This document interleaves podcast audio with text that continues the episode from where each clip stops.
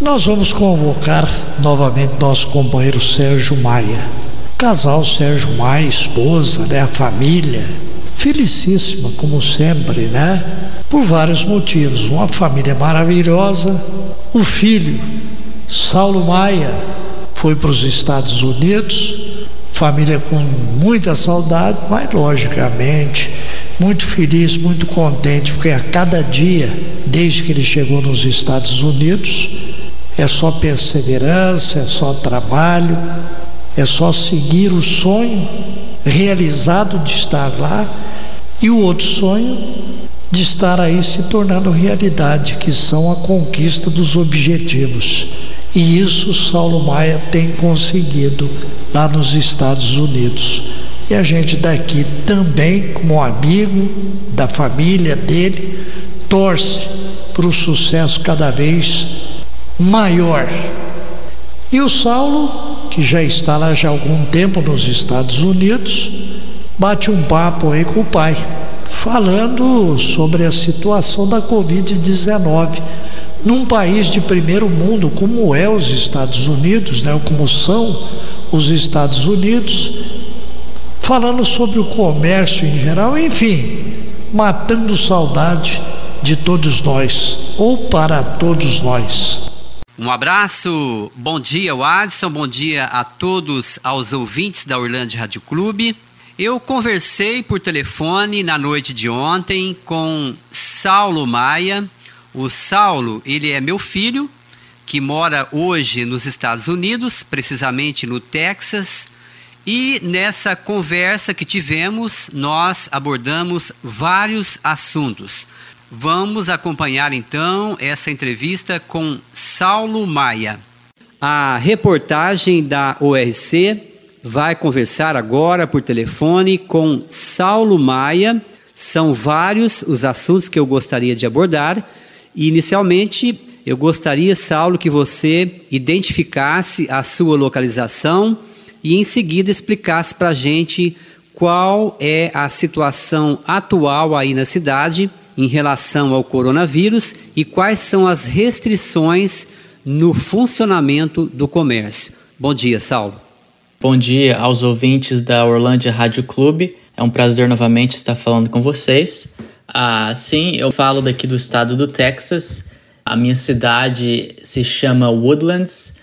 É uma cidade localizada a logo ao norte da grande cidade de Houston.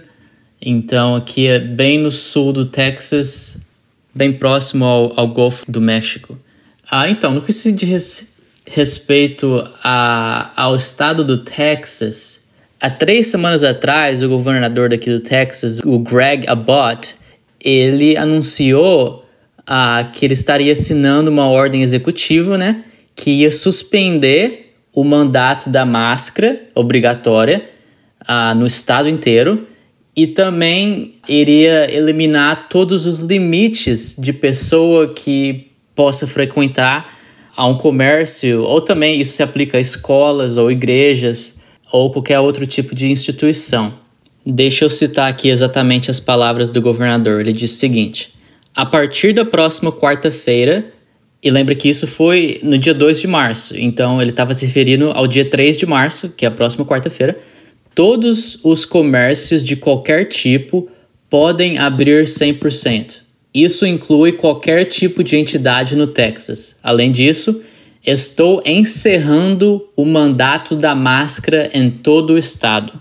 Mas aí em seguida, ele também explicou para aqueles que estão preocupados né, com a, o espalhar da doença. Ele falou o seguinte: o anúncio de hoje, que ele acabou de fazer, a ordem executiva, não abandona as práticas seguras que os texanos se submeteram no ano passado.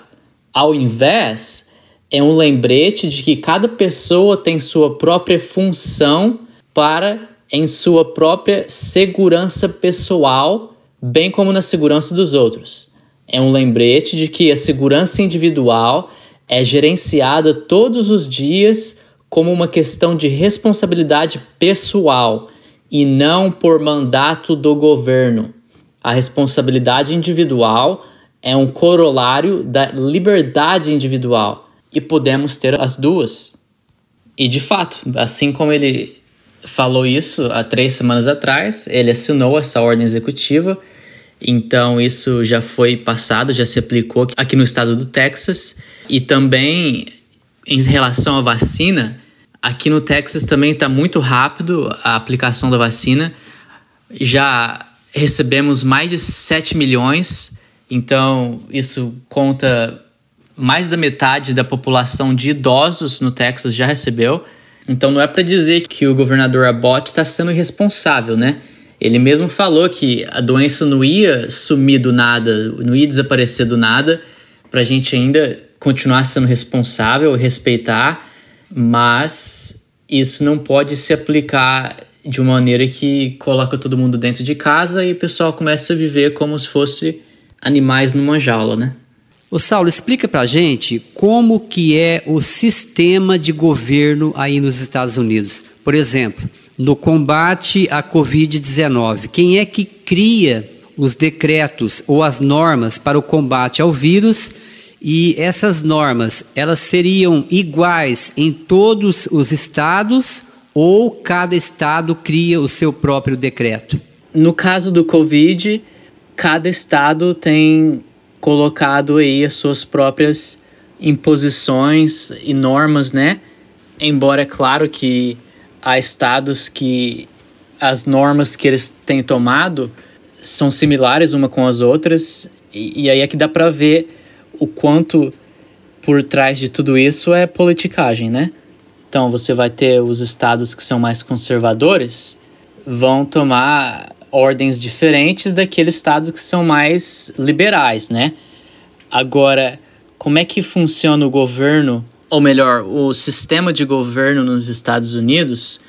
É aquilo que a gente chama de governo pequeno, que é um governo que não abusa do poder, mas que ele foca na liberdade do cidadão. A gente sabe, né? O americano ama a liberdade, é a terra do livre, né? E a maneira com que os fundadores dos Estados Unidos, aqueles que escreveram a Constituição, decidiram organizar a estrutura de governo do país é através de uma soberania dividida. Então, essa soberania dividida, ela não permite que o poder se concentre só em um ramo. Então, esses três ramos, né, ou essas três divisões, que são o poder legislativo, que conta com os senadores, né, e os membros da Câmara dos Representantes. Ah, o segundo é o executivo, que é o presidente, o vice-presidente, né, que inclui toda a defesa, a tesouraria, e também o judicial, que tem os, os tribunais e, inclusive, a Suprema Corte dos Estados Unidos. Os fundadores propositamente colocaram esses três poderes divididos para que mantesse um equilíbrio, né? Para que nenhum ramo se tornasse mais poderoso do que o outro. Então, cada um desses três, o legislativo, o executivo e o judicial, cada um dos ramos tem poder de limitar o outro ou verificar os outros dois para tentar buscar esse equilíbrio e não permitir um governo grande nesse sentido. Então, por conta da, da soberania dividida nos Estados Unidos, o governo aqui funciona de maneira limitada e compartilhada. O Saulo, no caso do descumprimento das normas sanitárias de segurança, que tipo de pena que o cidadão pode sofrer? Seria multas? Seria prisão? Como é que funciona? Então, depende. Ah, no caso do Covid, como não existem ah, leis federais que se aplicam a nível nacional, mas apenas ah, ordens executivas, né? As penas não são tão grandes assim, mas ainda assim é, é difícil de responder porque varia. Depende especificamente o que, que, é que você está fazendo, é porque você tá, não está usando a máscara, e também depende de estado para estado. Ah, por exemplo, no estado do Texas, como eu disse, não há restrições mais aqui. Ah, já no estado da Califórnia, por exemplo, nos últimos meses, o teólogo e pastor John MacArthur ele recebeu ameaças né, do governador da Califórnia, porque ele foi uma das únicas igrejas que não fechou as portas, e é uma igreja muito grande. Ele recebeu ameaça de prisão ele recebeu a, uma multa de 6 mil dólares para cada vez que ele abrisse a sua igreja. Inclusive o presidente, o então presidente Trump, ele emprestou o seu advogado para a igreja do John MacArthur. Ah, o John MacArthur deu uma entrevista falando que o presidente Trump ligou para ele para apoiá-lo, para agradecer a ele por não ter fechado a igreja. Você não pode colocar uma ordem executiva que vai contra a Constituição. A Constituição dos Estados Unidos, ela claramente defende a liberdade de religião. O estado da Califórnia estava cheio de politicagem, cassinos abertos e queria que as igrejas fechassem. Mantinha bars abertos e queria que, que a igreja fechasse. Então, por conta da Constituição que defende a liberdade religiosa e por conta daquilo que eu disse no começo, né, da responsabilidade de cada pessoa. Cada pessoa sabe se ela deve ou não deve ir para a igreja. Cada pessoa sabe se ela deve ou não deve ir para o trabalho. Por conta disso, o John MacArthur decidiu não fechar a sua igreja e ele recebeu apoio do presidente Trump. Então aqui você tem um cenário interessante. Você tem o presidente, né, que está ali a, a nível executivo te defendendo e você tem o governador do estado que está tentando colocar uma, uma ordem executiva contra a você, né? Mas a resposta é depende do estado que você está e depende especificamente daquilo que de qual lei ou de qual ordem você está lidando, né? Estados como Texas, a Flórida, a Alabama ou Georgia são estados mais conservadores, né? Que as restrições são mínimas e às vezes nem tem restrição nenhuma. Nós estamos conversando com Saulo Maia, diretamente dos Estados Unidos. Saulo, eu também gostaria que você falasse a respeito do novo presidente eleito recentemente aí nos Estados Unidos. Qual a avaliação pessoal que você faz a respeito dele e também qual a avaliação de forma geral que o povo tem feito a respeito deste novo governo.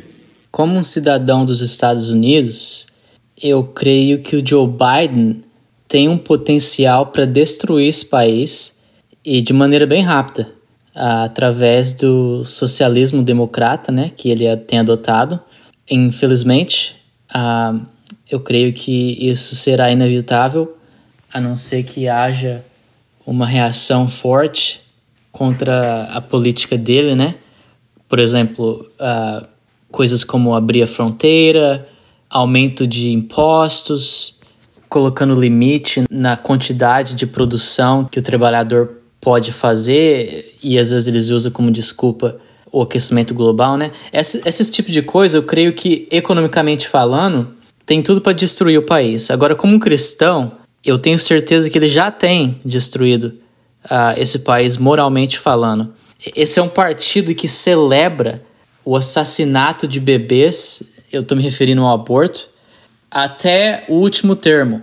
Se a, a mãe que está grávida que está para dar luz, semana que vem, ela pode abortar e, e esse partido tem buscado colocar ordens executivas que tiram dinheiro dos impostos do de qualquer cidadão para apoiar o aborto. E ele vai chamar isso de assistência médica. Não é aborto de um mês, de dois meses, o que, o que já é moralmente errado, mas é aborto ao termo final.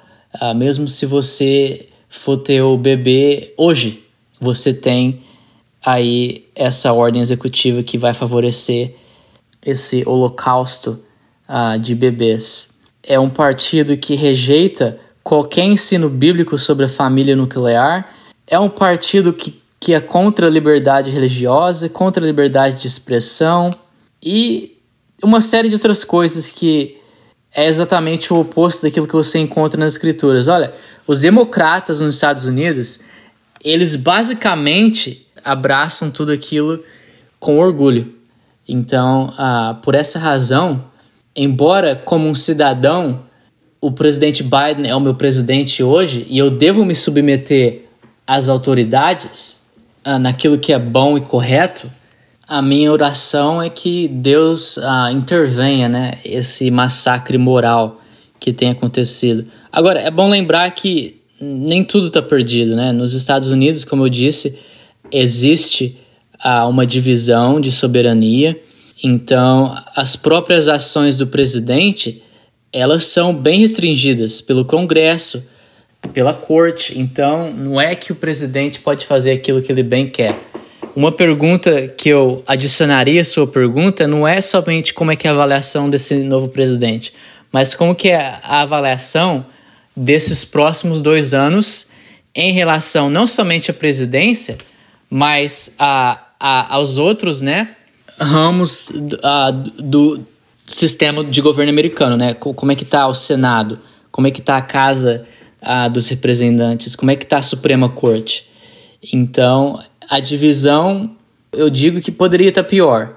Não é a mais ideal, a gente está, infelizmente, vai ter uma tendência bastante liberal nos próximos dois anos, mas ah, não está tudo perdido para o conservador americano, né? Ainda, ainda há esperança. Muito bem, obrigado, Saulo. E eu gostaria que você finalizasse deixando uma mensagem para a população de Orlândia que te ouve neste momento. A minha mensagem para o povo de Orlândia é a mesma mensagem que eu tenho para os meus vizinhos aqui no, nos Estados Unidos, para os cidadãos do Texas, uh, para os cidadãos de qualquer estado aqui nos Estados Unidos, por conta de a gente estar tá vivendo uh, sobre o mesmo, a mesma forma de governo, né, uma república. Então a minha mensagem é que vocês não deixem que os tiranos ditem o que você deve fazer porque isso não é uma forma boa de governo. Isso não, não é bom para você, não é bom para sua família, não é bom para sua nação.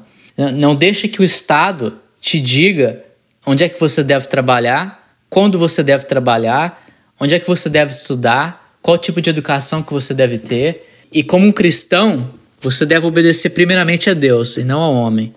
É, é claro que se você tem o Covid, fique em casa ah, se quarentena, se, se, você for mais velho, principalmente, né, se, se, se você já tem outras enfermidades, é claro que é importante que você fique em casa, tanto para você como para os outros, né, que não vão adquirir a, essa doença que, que se transmite muito fácil.